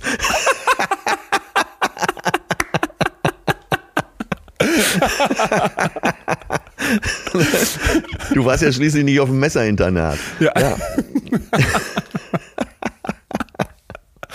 Sorry. So. Aber wir müssen Nein, ja zum Thema gut. zurückfinden. Ja, und das habe ich hier für dich und zwar, indem ich dir nochmal mit dem Glucksberg kommen darf. Du, du erinnerst siehst aber, ich bin Professor- motiviert, ein guter Komiker zu sein. Sehr, Ja. absolut, absolut. Ja. Das war der Professor mit dem Candle Problem. Ja. Atze, jetzt lege ich dir noch eine, noch eine, noch eine Forschungsschippe oben drauf, wovon ich hoffe, dass dich das auch so, du es auch so geil findest wie ich. Pass auf.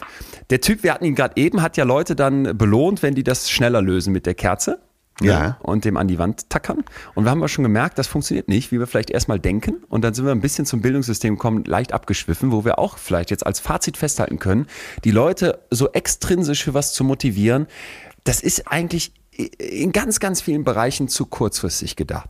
Achtung, Cliffhanger, außer, und jetzt bitte, stell dir diesen Glucksberg vor. Er holt sich wieder Studis ran und sagt, wir machen wieder das Experiment mit der Kerze und den Heftzwecken und dem Ja, kleinen ja, Pappschächtelchen. ja. Mhm. Außer, außer, dass wir das diesmal ein bisschen anders aufbauen. Wieder die gleiche Abmachung, ne? eure Zeit Mhm. wird gleich gestoppt. Bei der einen Gruppe geht es nur um die Norm, wir wollen wissen, wie, oft, wie schnell schafft ihr das so im Durchschnitt. Bei der anderen Gruppe sage ich, ihr kriegt 5 Dollar oder 25 Dollar, je nachdem, wie schnell ihr hier seid.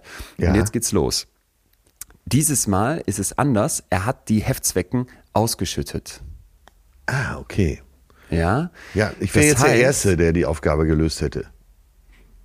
Genau, genau. Du wärst jetzt im Zweifel der Erste, der die Aufgabe gelöst hätte, aber nicht nur du, sondern diejenigen, die extrinsisch motiviert wurden, sind jetzt plötzlich besser. Ach, Ja, denen, denen man gesagt hat, ihr könnt hier Geld bekommen, wenn ihr das schnell macht, sind jetzt besser. Warum? Naja, dieser Job mit den Heftzwecken, wenn sie Ja, neben ja, der ja, Schachtel ja, liegen, ist ja, viel einfacher. Ne? Dein Kopf muss nicht mehr um eine Ecke denken, sondern es gibt ein einfaches, ein klares Regelwerk. Tacker das Ding an die Wand. Ja, dann bin ich darin besser. Nochmal zum Bauarbeiter vielleicht gedacht, dem du sagst, pass mal auf, bau hier die Mauer. Ja. Und wenn du das doppelt so schnell schaffst, kriegst du nicht das doppelte Geld, sondern kriegst das dreifache Geld. Es gibt eine ganze Reihe von Tätigkeiten, Ja, die so ja. klar umrissene Ja, Wenn-Dann-Sachen ja, ja, ja. haben. Ne? du musst dich ja auch gar nicht mehr äh, mit der Lösung auseinandersetzen, weil äh, du weißt den Weg ja da schon hin. Es geht nur noch um den Weg. Ja, ja. Mhm. Und ne, diese Idee, wo du sagst, pass mal auf, ich brauche Kreativität, ich brauche dein Links- und Rechtsdenken, ich brauche, dass du dich wirklich dafür engagierst, wirklich interessiert bist. Das ist eben ein Bereich, wo dieses extrinsische Motivieren fatal wäre. Habe ich eine einfache, eine klar strukturierte Aufgabe, ich muss jetzt nur diese Tackernadeln da reinsteckern und die Packung an die Wand knallen und die Kerze draufstellen, ja, dann mache ich das schneller, wenn du mir Kohle dafür gibst. Ja. Und das fand ich so spannend, ne? weil unser, unser Leben eigentlich an ganz vielen Stellen, ob es ein Studium ist, ob es ein kreativer Job ist, ob es ein Job ist, wo du, wo du mit Menschen arbeitest, weil du sie betreust, weil du sie pflegst, weil du ihnen was beibringst. Das sind alles Sachen, wo so ganz oft eben nicht klare Regeln herrschen, was nicht so einfach ist, wie eine Pappschachtel an die Wand zu tackern. Und dann musst du eben mit extrinsischer Motivation massiv aufpassen. Da stehst du besser da, wenn die Leute aus sich heraus handeln. Mann, ja. Ist spannend, oder? Also ich Ja, total, ja, total spannend, ja. So geil. Ja. Ich, ja, vielleicht ist die Frage zu früh, aber was mache ich denn jetzt mit meinem nicht gestellten Körper? Okay, pass auf. Ja, ist doch gut. Dann wäre doch jetzt vielleicht. Du sollst mich wir- motivieren. Ich, ey, ich bin hier, ich bin dein Chaka-Motivationscoach Atze, da haben wir doch was mitgebracht. Dann lass uns doch jetzt mal aus all den Erkenntnissen, die wir jetzt schon haben, anfangen, für uns so einen kleinen Fahrplan zu schmieden. Wie können wir denn motiviert durchs Leben gehen? Und vielleicht Ja. machen wir vorher noch eine kleine Pause, dann schnur, schnaufen wir einmal durch und Unbedingt, lassen mal kurz sagen, unbedingt. was wir bis hierhin hatten. Und dann Ich mache schnell nochmal 30 Liegestütz, ja? Ja, bitte. Wir sind zurück und du wolltest jetzt wissen, was mache ich jetzt? Ja, ja. Es waren heute schon 32. Für diesem richtig authentisches Hörspiel gerade. Geil. So, so, wie, so entstehen drei Fragezeichen-Folgen. Wenn Justus mal wieder angestrengt hinter Peter und Bob herradelt. Geil. Äh, ja, also wie schaffe ich das jetzt äh, nicht nur diese Woche, sondern auch in zwei Wochen noch? Ja. Darum geht's ja, ne? Also Yes. wie setze ich mein Ziel richtig?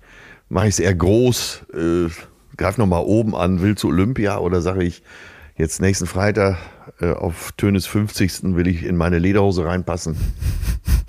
Sowas, ne? Also was mache ich jetzt? Äh, Ja, Viele kleine. Ziele oder ein großes? Was mache ich nur? Ich hänge gerade noch bei der Lederhose. Ähm, Ich so. hätte vielleicht mal drei Fragen zum Start für dich von Scott Geller. Das ist ein Distinguished Professor an der Virginia Tech University und so weiter. Und der hat in einem TEDx-Talk mal Folgendes aufgeworfen, was ich schön finde, um so einen Start zu bekommen.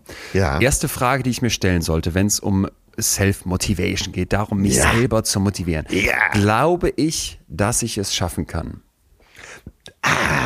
Das ist gut. Das ist gut. Also, Ja. wenn du da schon Nein sagst, beziehungsweise wenn du da große Zweifel hegst, dann ist die sogenannte Selbstwirksamkeit untergraben. Ich traue mir was zu, ich habe das Gefühl, hier wirken zu können, zielgerichtet, dann wird es schwieriger. Naja, es kann ja auch sein, dass ich da erkenne, dass ich mir zu viel vorgenommen habe.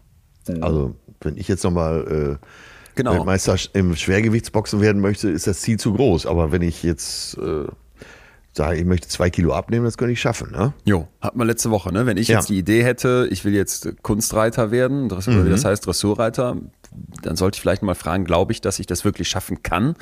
Im Zweifel nochmal links und rechts eine Meinung einholen. Zweite Frage, glaube ich, dass der Prozess funktionieren wird? Wir haben ja eben gesagt, Motivation ist Bewegung, ne? Wie komme ich irgendwo hin? Und sich selber zu fragen, wie mache ich das denn? Wie gehe ich vor? Ist ein zentraler Punkt, um zu checken, ob das irgendwie klappen kann. Ja, ja. Also eine Prozesswirksamkeit, die Methode, die ich anwende, das Vorgehen, Die das ich Methodik. nutze, tut's das. Ja, Methodik. Und die letzte Frage, die finde ich eigentlich fast am schönsten, aber sie gehören eben alle drei zusammen. Ist es das wert? Ah, okay. Mhm. Da sind wir wieder bei deinem Pizzabäcker. Ja, stimmt. Äh, der sitzt jetzt das ganze Wochenende zu Hause, hat sich heute, Montagmittag, vorgenommen. Die sind zwar alle besoffen und kotzen mir die drei Straßen weiter wieder aus. Äh, ja. Aber ich will trotzdem besser werden. Das ist es, das ist es mir wert, ja, selbst wenn die es nicht schnallen. Ja, ist es Ja. das wert. Ja. ja. Ne? Das Pizza-Beispiel. Dafür wirst du in die Geschichte eingehen. Oh Gott. Das wäre die letzte Frage. Ja. Und jetzt können wir uns noch weitere Sachen angucken. Und ich habe mal für dich noch einen Begriff dabei, der heute in dieser Folge schon immer wieder eine Rolle spielt, Ja. den wir uns aber notieren könnten. Und zwar Metamotivation.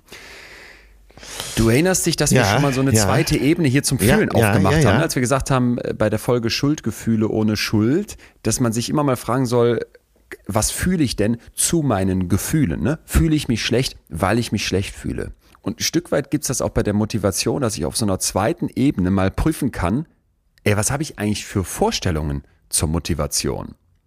Der Begriff kommt von Abraham Maslow, du erinnerst dich an diese Pyramide ne, mit den Grundbedürfnissen, die ja auch eine Motivation ausmachen können. Und die Idee ist jetzt, wenn wir das anfangen zu tun, ganz, ganz viele Leute ihre Motivation völlig falsch einschätzen. Ah, okay. Und da muss ah, ja, okay, ein- wichtiger Punkt, wichtiger Punkt. Ähm, dass man sich selber, das kenne ich auch das Gefühl, dass man sich selber da falsch einschätzt, woher die eigene, der eigene Antrieb kommt. Du hast Richtig. mich ja ganz zu Anfang Richtig. des Gesprächs gefragt, äh, woher kommt da die Motivation? Da muss ich wirklich überlegen, woher kommt sie denn eigentlich wirklich? Woher kommt sie ganz ehrlich? Ne? Klar, man hat eine offensichtliche, so eine, so eine Primärmotivation. Ähm, und jetzt geht's eben an die zweite Ebene. Ne? Ja, und auch dieses, was wir gerade eben hatten, als ich dich mit der Kerze gefragt habe, ne? Welche Gruppe ist schneller? Ja. Die, die belohnt wird oder die, die nicht belohnt wird? Da hast du ja auch erstmal gesagt, ja, natürlich, die, die belohnt wird, ist doppelt so schnell. Ja. Auch das ist etwas, was in ganz, ganz vielen Ja, Köpfen ja, drinsteckt. ja.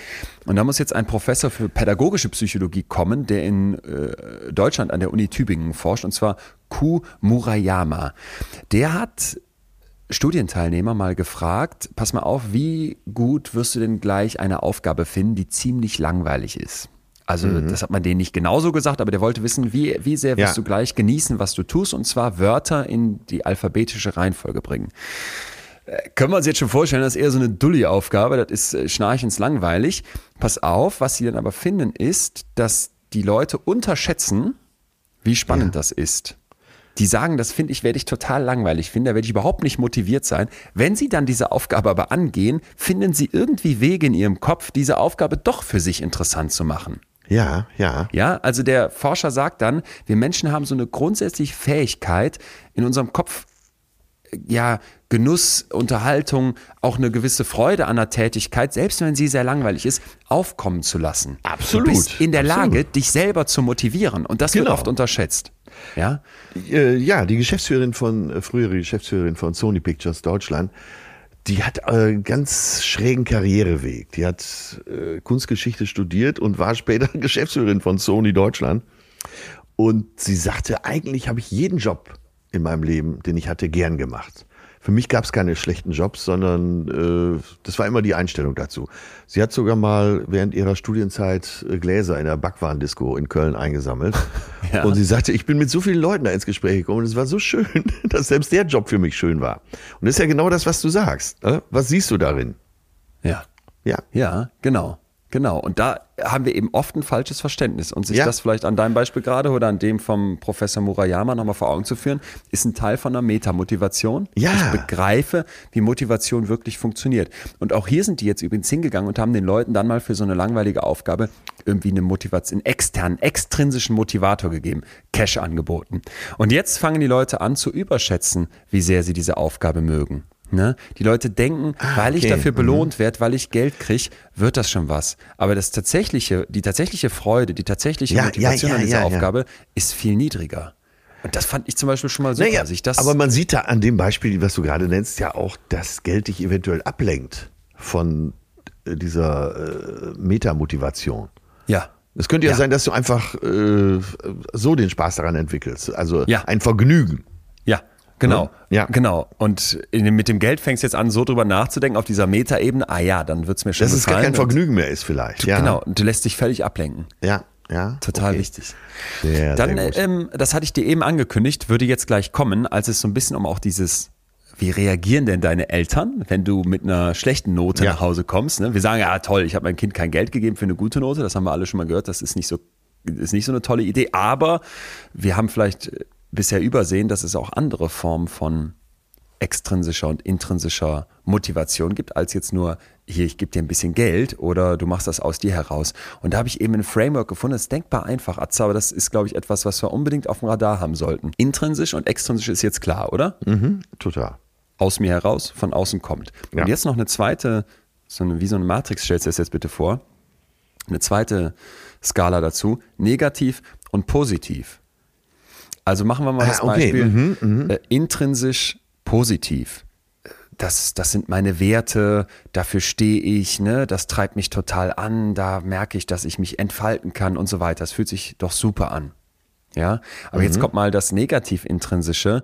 Ich fühle vielleicht Schuld, Scham, vielleicht auch eine Pein. Ich habe so Angst vor so einem Perfektionismus, der mich umtreibt, ne?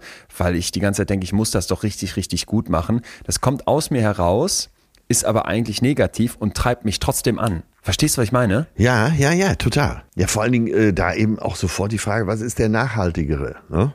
Ja. Ja, aber Vertrieb, ja. äh, da habe ich jetzt für dich leider keine Antwort drauf, weil dieses Framework ist jetzt nicht speziell wissenschaftlich, sondern einfach nur nochmal eine Idee, wo ich mich total dann abgeholt fühlte, weil ich dachte, ja, ja.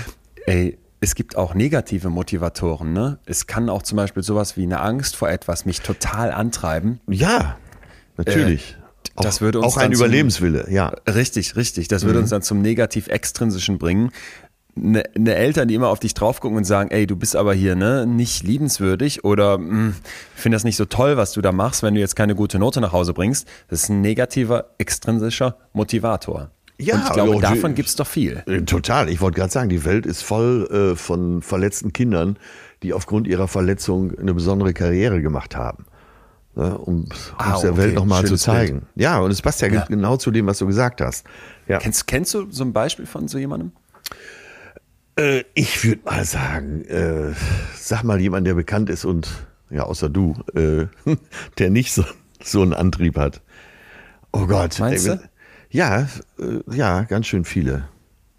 Außer Thomas Gottschalk, um jetzt mal direkt in der Unterhaltung zu bleiben. Mhm. Aber wenn ich äh, so über Markus Lanz Weg nachdenke, bis er jetzt der ernsthafte Moderator war, der er ist und damit auch aller Welt gezeigt hat, wer, was er drauf hat. Ja. Oh ja, oh ja. Äh, nee, das, also es sind jetzt, ich könnte ganz viele aufzählen, aber ich will jetzt hier auch nicht eine. Klagewelle lostreten. Ja. Ja, ja, okay. Aber du glaubst, dass ganz viele dieses Ja, negativ und- extrinsisch haben. Und ich glaube, wenn du mal so durchgehst, ist ja fast dein Spezialthema, die Vorstände deutscher DAX-Unternehmen sind, glaube ich, auch voll mit äh, verletzten Kindern, die es der Welt zeigen wollen. Das, das ist einfach nur meine Beobachtung. Äh, Das wäre mal eine Studie wert.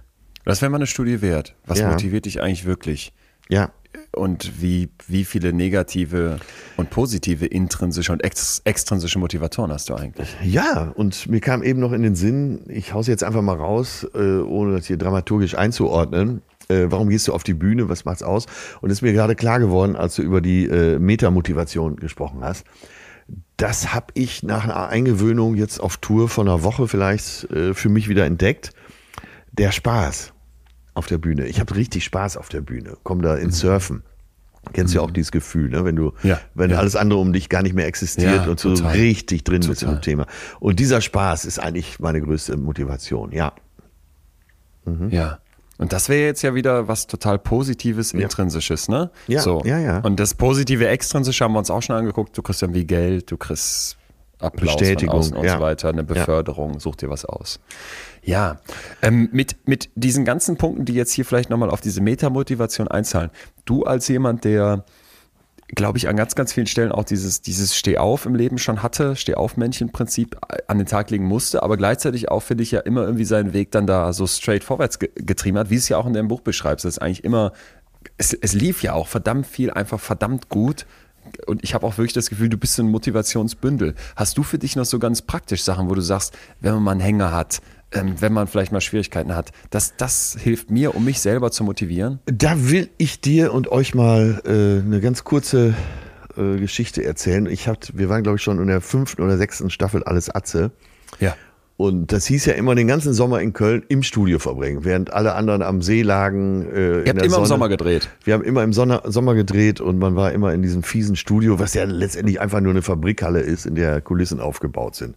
Im Ja. günstigsten Falle gibt es eine Klimaanlage, aber die funktioniert immer nur, wenn es äh, draußen sowieso kalt ist. Ja. immer wenn es warm wurde, funktioniert diese nicht. Und dann, äh, ähm, aber dann habe ich meinen alten Freund, an den Tag werde ich nie vergessen. Ich rufe meinen alten Freund Willi an und äh, er fragt, wie geht's? Ja, wie geht's? Wie geht's? Alles scheiße. Ihr seid da draußen und ich sitze hier drin und muss hier jeden Tag meine zwölf Stunden alles Atze Ja. abreißen und so. Und er blieb ganz ruhig und sagte irgendwann, du stell dir mal vor, andere müssen auch arbeiten.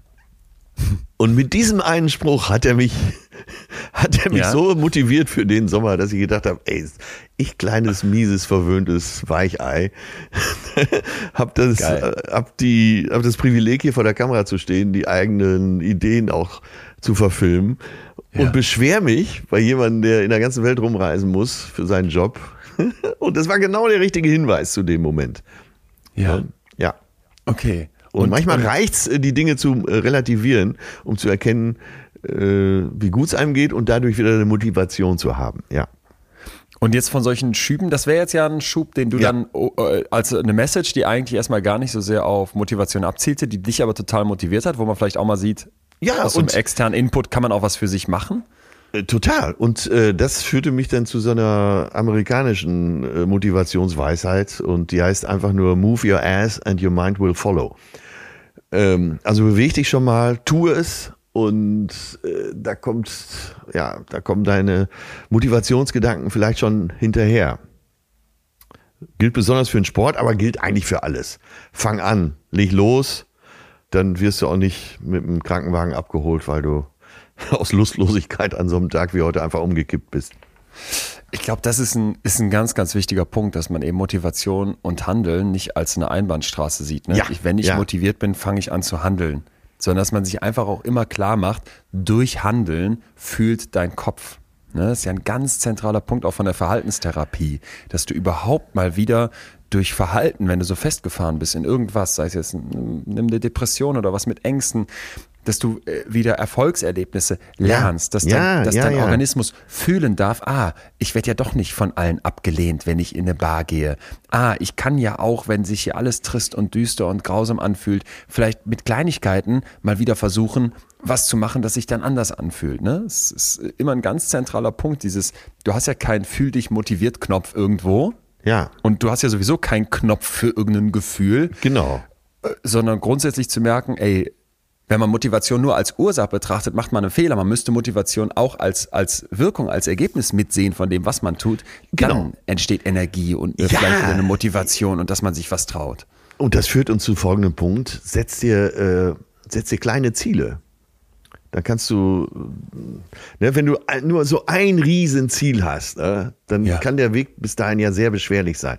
Aber wenn du ganz viele kleine Zwischenziele hast, äh, dann hast du auch mehr zu feiern, um das mal ganz volkstümlich auszudrücken.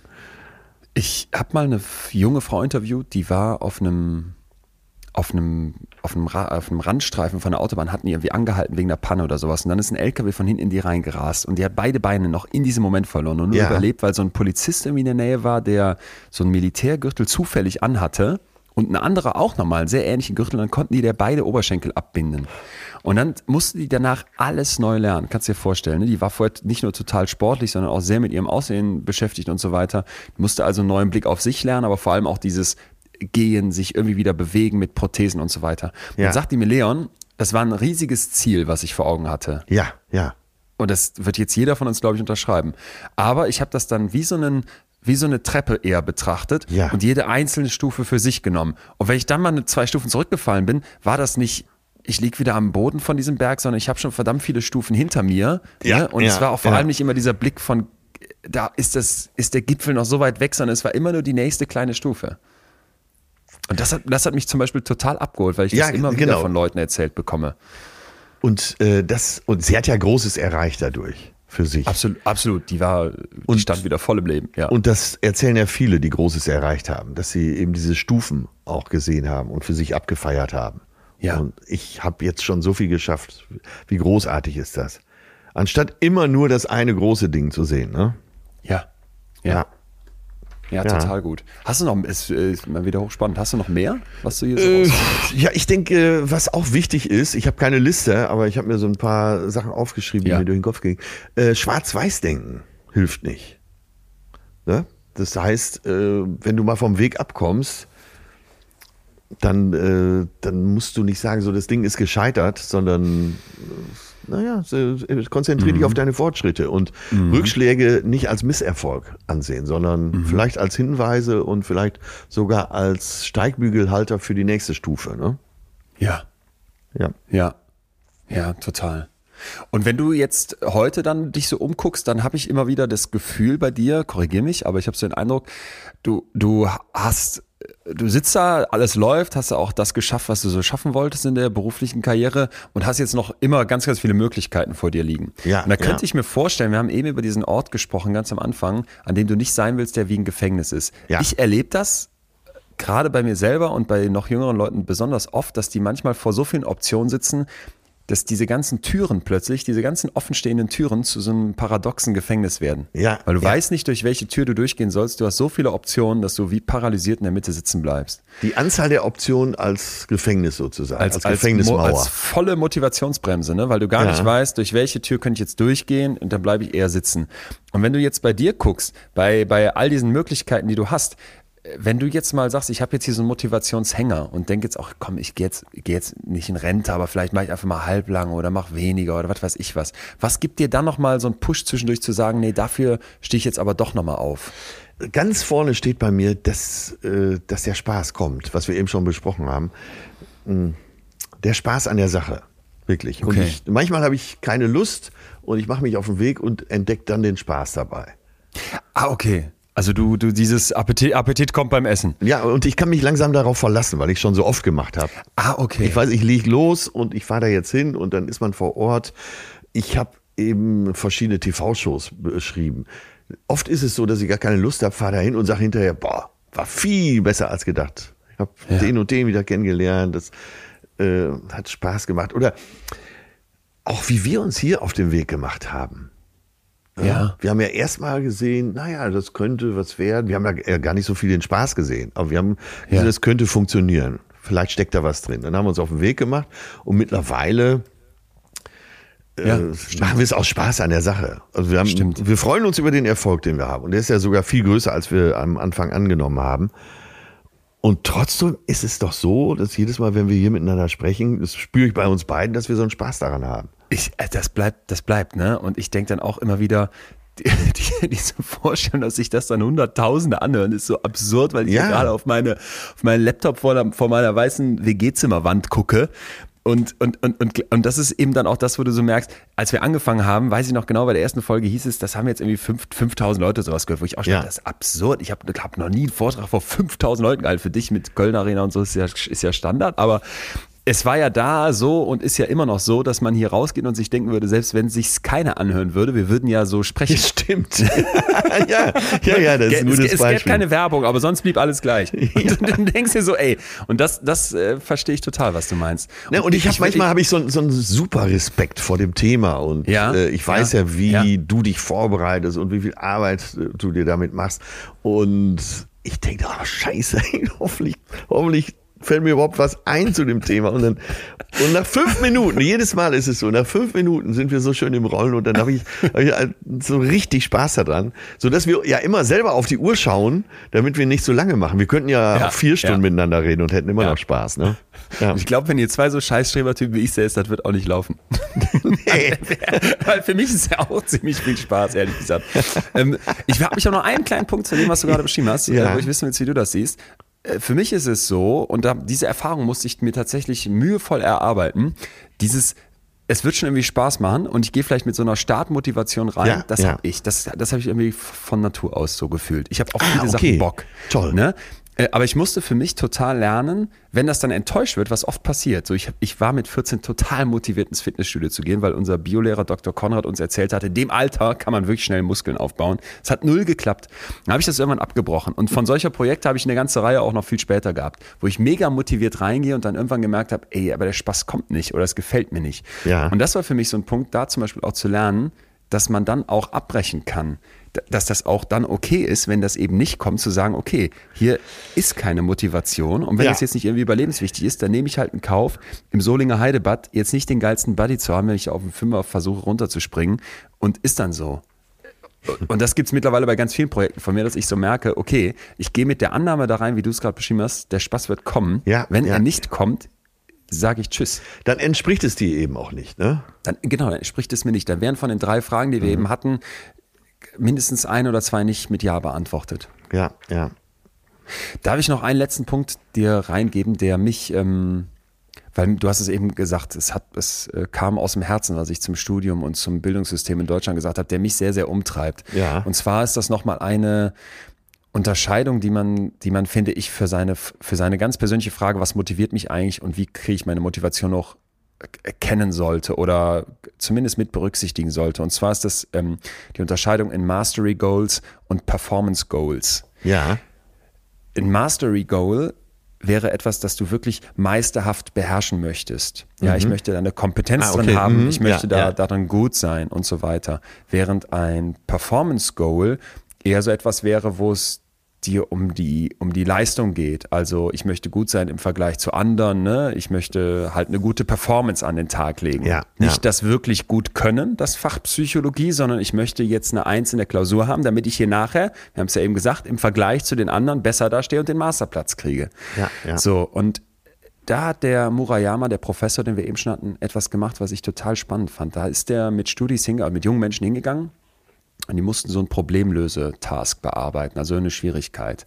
Und dann hat man plötzlich, ohne dass sie es wussten, so eine Art Gedächtnistest mit denen gemacht.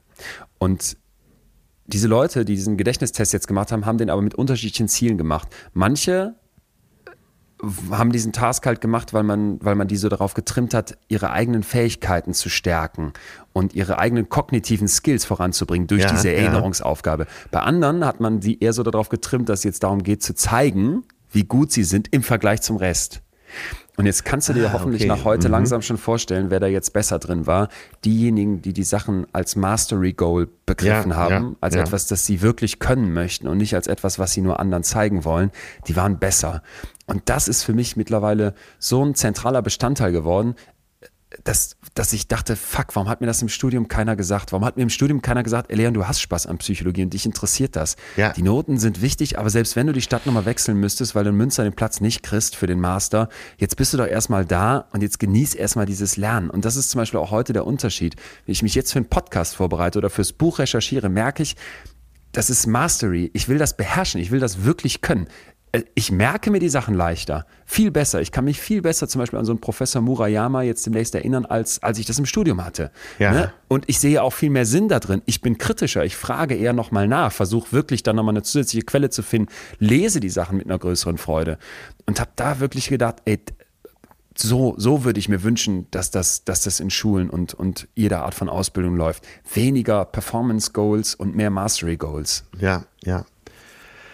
Ja, würde man sich wünschen, aber wir werden da wahrscheinlich auch immer mal wieder drüber sprechen. Ja. Ich meine, wie viel, wie viel Motivations, ich mache die jetzt nochmal richtig wütend zum Schluss. Wie viel Motivationscoaches, männliche wie weibliche, sind da draußen unterwegs Ja, ja, ja. und gehen auf Tournee? ja. Und füllen, füllen Köln-Arenen. Chaka, wieder du schaffst Anzeige. es. Chaka, du schaffst das. Letztens wieder so eine Anzeige gesehen bei Instagram. Da war die Crème de la Crème der deutschen Motivationsspeaker für die Wie heißt der denn noch? Höller oder so, ne? ich, kein, ich, ich nenne jetzt keine Namen, weil Ja, ich kriege schon so, so viele böse Nachrichten immer, wenn ich mich über Coaching ärgere. Wobei ich da, dazu sagen möchte, ich habe ja nicht nur selber schon mal sowas wie Coaching in Anspruch genommen, sondern auch bei uns in der Firma und so hilft das an ganz vielen Stellen. Aber so diese Idee, der Deutsche ist so geil auf Titel und dann sich Coach darf, das darf sich jeder Coach nennen, so wie sich auch jeder äh, leider Therapeut nennen darf. Äh, nur Psychotherapeut darf sich nicht jeder nennen, ne? aber es darf sich jeder Coach nennen oder auch Coach of the Coaches. Mein Highlight sind Coach of the Coaches of the Coaches.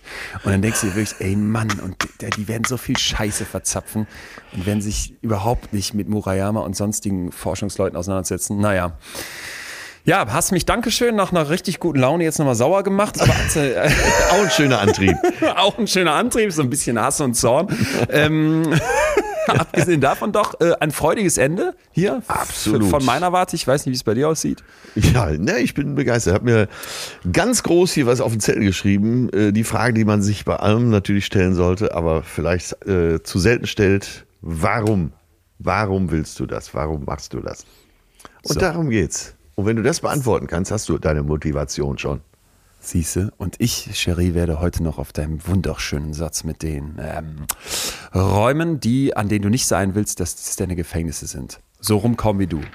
Herrlich, ne? Wirklich. Wirklich, wirklich.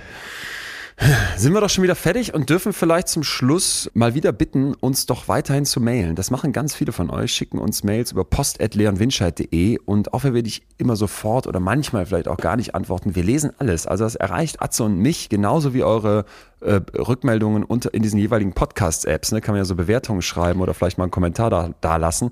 Das erreicht uns und äh, natürlich motiviert es uns hier einfach nur für uns beide zu sprechen, aber ich muss auch sagen, es gibt auch eine riesige Motivation, wenn ihr sagt, das hat was mit mir gemacht, was ihr erzählt, oder das hat mich irgendwie verändert oder das hat mir was gegeben. Ich hatte es wieder auf Tour, Atze, stand eine Frau vor mir und sagt, und, und zitternd und weinend, sie Ja. hätte eine wirklich heftige Phase durchgemacht, aber dieser Podcast hätte ihr so unfassbar durch diese Zeit geholfen, wo ich dachte, oh mein Gott, ich, ich hätte fast mitweinen können, weil sie es so aufrichtig und ehrlich und, und, und irgendwie so bewegt gesagt hat, ähm, ja, dass ich dachte, Mann, das ist auch eine, eine Riesenmotivation. Und vielleicht kommt sie von außen, aber sie wirkt in uns. Sehr schön. Und, Oder hat sie, sich, und hat sie sich gewundert, dass du keine Locken hast?